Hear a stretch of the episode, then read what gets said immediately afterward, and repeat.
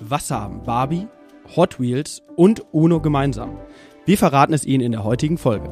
Außerdem besprechen wir Teslas Quartalszahlen und rücken das Thema grünes Investieren in den Mittelpunkt. Märkte kompakt. Vermögen, regional, Vertrauen. Der VR Private Banking Podcast Ihrer VR Bank Westmünsterland. Es begrüßen Sie Marco Sotrop und René Aguilar. Die im Podcast besprochenen Inhalte stellen ausschließlich allgemeine Informationen dar und beinhalten keine Kauf- oder Anlageempfehlung und Anlageberatung. Weder die Moderatoren noch die VR Bank Westmünsterland haften für etwaige Verluste, die aufgrund der Verwendung der Informationen verursacht oder damit in Zusammenhang stehen. Ja, und wir begrüßen Sie heute Morgen am 25.04.2023 und wie gewohnt, Sie kennen es, wir starten mit dem Rückblick auf die vergangene Woche. Geprägt sicherlich vom Start in die Berichtssaison. Auf Einzeltitelebene war durchaus auch viel Bewegung zu sehen. Stichwort Tesla. René, du wirst gleich Ich mal darauf eingehen. eingehen, richtig, ja. ähm, bei den einzelnen Indizes ist es eher eine ruhige Woche gewesen. Also man sieht, die Schwankungsbreite war nicht sonderlich groß. Der DAX legt in der vergangenen Woche abermals aber zu. Um 0,5 Prozent steht jetzt heute Morgen am Dienstag also bei 15.863 Punkte. Der S&P 500 aus den USA leicht im Minus in der vergangenen Woche mit minus 0,1 Prozent und der Nasdaq liegt auch unweit entfernt mi- minus 0,4 Prozent Wochenperformance. Gold etwas stärkerer Verlust in der vergangenen Woche, minus 1%, sicherlich auch ausgelöst durch die zum Glück weiter nachlassende Panik rund um die Banken. Wir haben in, in den letzten Wochen oft darüber berichtet. Der Preis für eine Feinunze Gold, eine Feinunze sind 31,1 Gramm, liegt aktuell bei 1993 Dollar. Bitcoin, nach dem fulminanten Jahresverlauf kann man, glaube ich, sagen, in der letzten Woche mit einer deutlichen Korrektur, hat ungefähr 10% verloren und steht heute Morgen bei etwa 27.400 US-Dollar. Neben ähm, der Berichtssaison Zwei Themen, die sicherlich nochmal interessant sind. Es wurden Inflationsdaten für Großbritannien verkündet in der vergangenen Woche. Diese lagen mit 10,1 Prozent etwas über den Erwartungen. Großbritannien ist damit weiterhin im zweistelligen Bereich, eines der wenigen Länder in Europa, was noch zweistellige Raten vorweisen kann. Vor allem Lebensmittel und Dienstleistungen aus dem Bereich Freizeit und Kultur treiben die Preise dort weiter an. Und ein ähnlicher ähm, Umstand oder ein ähnlicher Fakt ist zu sehen wie auch in den USA oder hier in vielen europäischen Ländern. Die Kerninflation, also die Rate ohne Energie, ohne Lebensmittel, verharrt auch weiter auf hohem Niveau in England bei 6,2 Prozent. Die Bank of England hat den Leitzins im März weiter angehoben auf mittlerweile 4,25 Prozent und damit auch elfmal in Folge eben erhöht. Also dort gleiches Bild wie auch ähnliches Bild wie in Amerika oder eben ähm, in Europa zu sehen. Grundsätzlich ein anderes Thema kam gestern Abend noch rein. Ähm, das hat man noch kurz damit aufgenommen, das Thema ThyssenKrupp. Also der eine oder andere wird es mitbekommen haben. ThyssenKrupp äh, gestern mit starker Bewegung, 13% Minus. Was ist der Grund? Die Chefin, der CEO von ähm, ThyssenKrupp, Martina Merz, wird das Unternehmen relativ überraschend verlassen, wahrscheinlich schon zum 1. Juni. Und ähm, Grund sind wohl irgendwo Streitigkeiten über die Abspaltung ähm, der Stahlsparte. Ja, Nachfolger wird der aktuelle CEO sein, der Norma Group. Wie es dort genau weitergeht, darüber werden wir sicherlich in den nächsten Wochen dann berichten, aber das vielleicht mal kurz auch als interess interessanter Punkt, der gestern dann noch reinkam. Ja, so viel mal zum Rückblick. René, ich darf dann an dich übergeben. Ich hatte gerade schon mal ein Stichwort gegeben. Das darfst du sehr gerne, Marco. Genau, und du hast in der letzten Woche ja auch schon mal ein paar Sätze zu Tesla gesagt. Also diejenigen von Ihnen, die letzte Woche, ich glaube es fast gar nicht, aber nicht reingehört haben, gerne nochmal äh, noch mal reinschalten.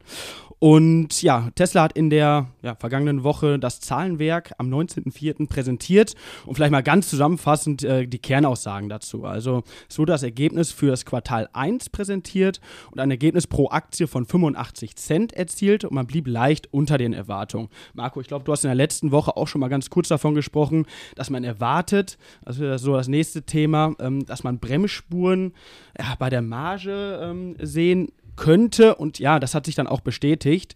Also die Bruttomarge ist tatsächlich bei knapp unter 20 Prozent reingelaufen. Also die Margen engen sich ein und die operative Marge, ähm, auch da erwartungsgemäß gefallen auf 11,4 Prozent, aber halt auch noch stärker ja, gesunken als erwartet. Und das hat folgende Gründe. Ähm, ja, höhere Rohstoffpreise und ähm, Logistikkosten und vor allem ja deutliche Preissenkung für die Fahrzeugmodelle Model 3 und Model Y. Und ja, dementsprechend hat Tesla schon eher ein gemischtes Zahlenwerk präsentiert. Warum gemischt? Also bisher war ich ja eher negativ. Es gab auch Positives zu berichten. Ähm, also die Marge im Branchenvergleich ist immer noch wirklich herausragend gut und top. Und Tesla spielt gerade eher die Karte ähm, der Preissenkung aus der Stärke heraus. Und ähm, Tesla sagt ganz klar, dass sie ähm, ja die Wachstumsstrategie ganz klar in den Vordergrund stellen und wollen ja die Auslieferungszahlen in diesem Jahr bis auf, auf zwei Millionen ähm, ja, verkaufte Autos äh, dann pushen. Für Q1 wurden jetzt 400.000 Autos ausgeliefert. Und ja, auch äh, weitere Erfolge sind auch, auch da erkennbar. Das Model Y ist das meistverkaufte Auto im ersten Quartal in Europa. Vielleicht mal im Vergleich, das Vorjahresquartal, also Q1 2022, da, dort lag ähm, dieses Model Y auf Platz 31. Also ja, man konnte einen Plus von 173 Prozent ähm, im Vergleich zum Vorjahresquartal verzeichnen. Und ich glaube, die Strategie, die Elon Musk dort fährt, ähm, ist ganz klar geplant.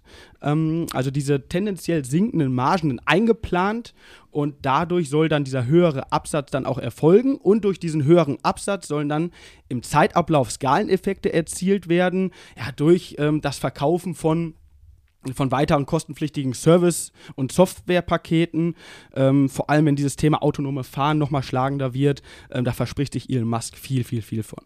Und ich glaube, ja, nicht ganz unkluger Plan, wir warten es mal ab. Ähm, aber wie hat die, die Aktie auf ähm, ja, diese dieses Zahlenwerk reagiert. Äh, Marco hat in der letzten Woche schon äh, drüber gesprochen. Letztes Jahr Kurseinbruch minus 60 Prozent, fulminanter Jahresstart. Und äh, was ist passiert jetzt nach Bekanntgabe der Zahlen? Die Aktie ist um 8 Prozent zurückgegangen, sofort, von jetzt auf gleich um 8 Prozent, bis heute sogar noch weiter gefallen auf 13 Prozent. Äh, aktueller Kurs ähm, circa bei 146 Euro, 162 US-Dollar. Und die ähm, DZ Bank stellte dennoch die Aktie ganz klar auf Kaufen und äh, sieht den fairen Wert dort bei 220 US-Dollar. Äh, wir beobachten es mal für Sie weiter. Und ja, neben Tesla ein sehr, sehr innovatives äh, Unternehmen. Marco, ich glaube, du hast nochmal ein ganz anderes Unternehmen jetzt äh, vorbereitet, mit dem jeder Zuhörer, jede Zuhörerin mit Sicherheit auch direkt oder indirekt schon mal Berührungspunkte hatte. Seien Sie gespannt. Ganz genau, René. Und ähm, wir kommen jetzt sicherlich auch in eine Woche hinein, wo viele sehr, sehr große, sehr, sehr namhafte Unternehmen auch ihre Zahlen präsentieren werden. Auch Unternehmen, die dann die Märkte durchaus bewegen können. Wir gehen gleich im Ausblick auch nochmal darauf ein.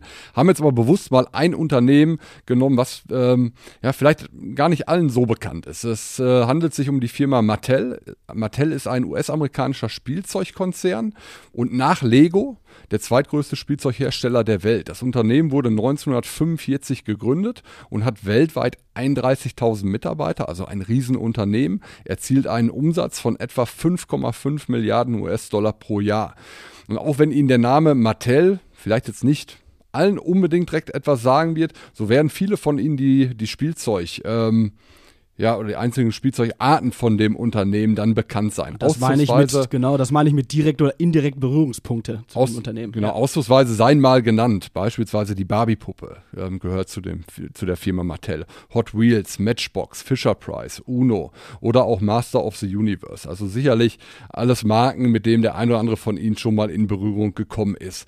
Mattel wird am morgigen Mittwoch Zahlen bekannt geben. Im Februar muss man sagen, hat äh, die Firma die Investoren mit einer Gewinn Gewinnwarnung regelrecht geschockt. Als Grund ähm, nannte das Unternehmen die hohen Inflationsraten. In dieser Zeit sparen natürlich auch die Verbraucher ein und dann werden gerade auch hochpreisige Spielzeuge, wie sie dann von Mattel angeboten werden, vielleicht nicht so stark nachgefragt in Phasen, wo dann das Geld sehr, sehr locker sitzt. Trotzdem, ähm, ja, 13 befragte Analysten empfehlen die Aktie aktuell oder 13 befragte Analysten davon empfehlen die Aktie aktuell 11 zum Kauf.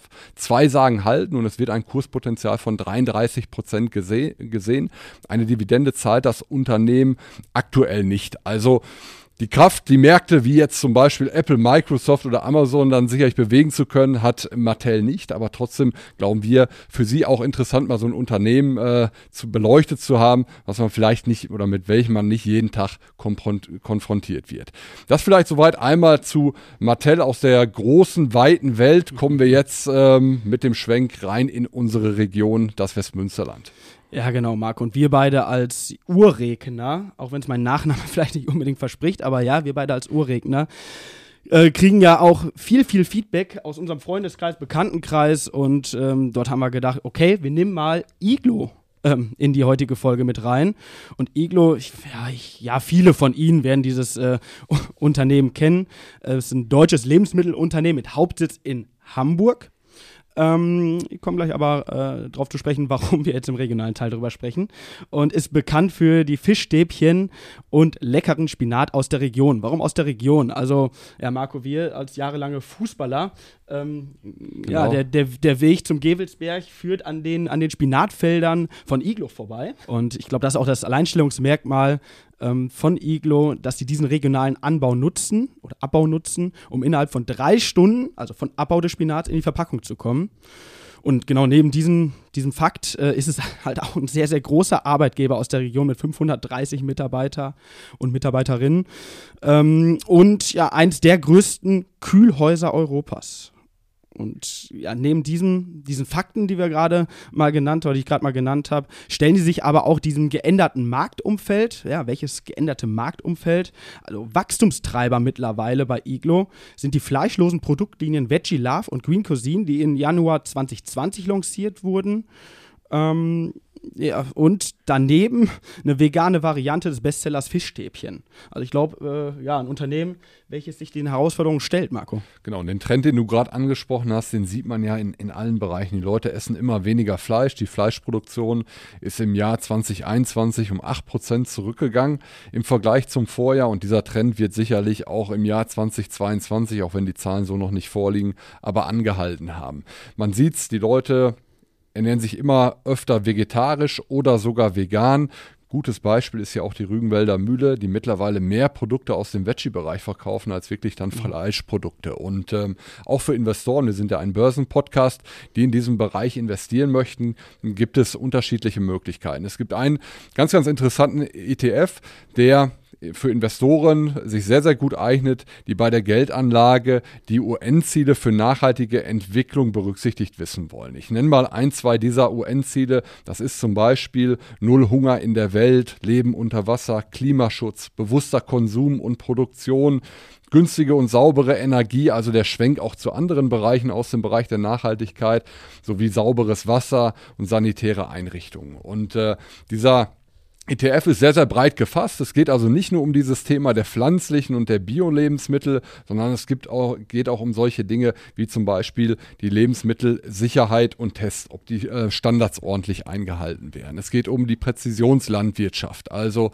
ähm, dass beispielsweise nicht so viel Wasser verschwendet wird. Also ich nehme mal ein Beispiel, ähm, Wassersprenger, die anhand der Blätter von Pflanzen erkennen können, wie viel Wasser braucht eigentlich diese einzelne Pflanze, um dann nicht mehr mit der der Riesensprenganlage einfach zu äh, bewirtschaften. Es geht insgesamt um das Thema der Agrarwissenschaft, also das Thema der Maximierung von Ernteerträgen, der Optimierung von Ressourcen, das Thema Wassertechnologie, ich hatte es gerade anhand eines Beispiels schon mal angesprochen, Lieferketten effizienter zu machen, auch das führt dazu, dass insgesamt die Welt nachhaltiger wird und auch ein riesiger Bereich, äh, das Thema der nachhaltigen Verpackungen, also Unternehmen, die sich beisp beispielsweise mit der Herstellung von Lebensmitteln Lebensmittelverpackungen beschäftigen, die nachhaltig sind. Das äh, Stichwort Glas sei hier mal genannt, die recycelbar sind, kompostierbar sind. Also ein Riesenthemenfeld. Und äh, für uns, der Name sagt das schon, Future of Food, also ein äh, riesen Zukunftsthema einfach in diesem Bereich. Und wenn das für Sie ähm, ein, ein interessantes ähm, Thema ist, sprechen Sie uns dazu natürlich auch gerne an. Also das soweit mal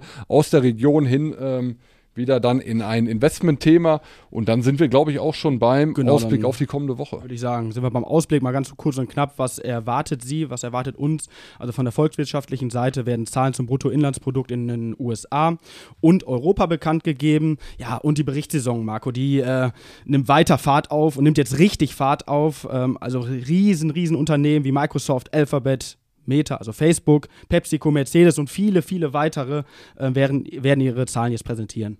Genau, und äh, vielleicht ein Hinweis noch, das war jetzt bereits schon unsere zehnte Folge plus zwei Sonderfolgen, die wir eingesprochen haben. Und vielen Dank für das überwältigende Feedback, was wir bekommen haben über die verschiedenen Wege, ob es die E-Mail-Adresse ist oder du sagtest es eben, René, aus dem privaten Umfeld. Äh, freuen uns dann natürlich über jede Rückmeldung. Und ja, wie immer gilt natürlich, wenn es Ihnen auch heute gefallen hat, abonnieren Sie uns, empfehlen Sie uns weiter und geben Sie uns gerne Feedback persönlich oder über die E-Mail-Adresse podcast@vrprivatebanking.de. Danke fürs Zuhören. Vielen Dank fürs Zuhören. Ciao.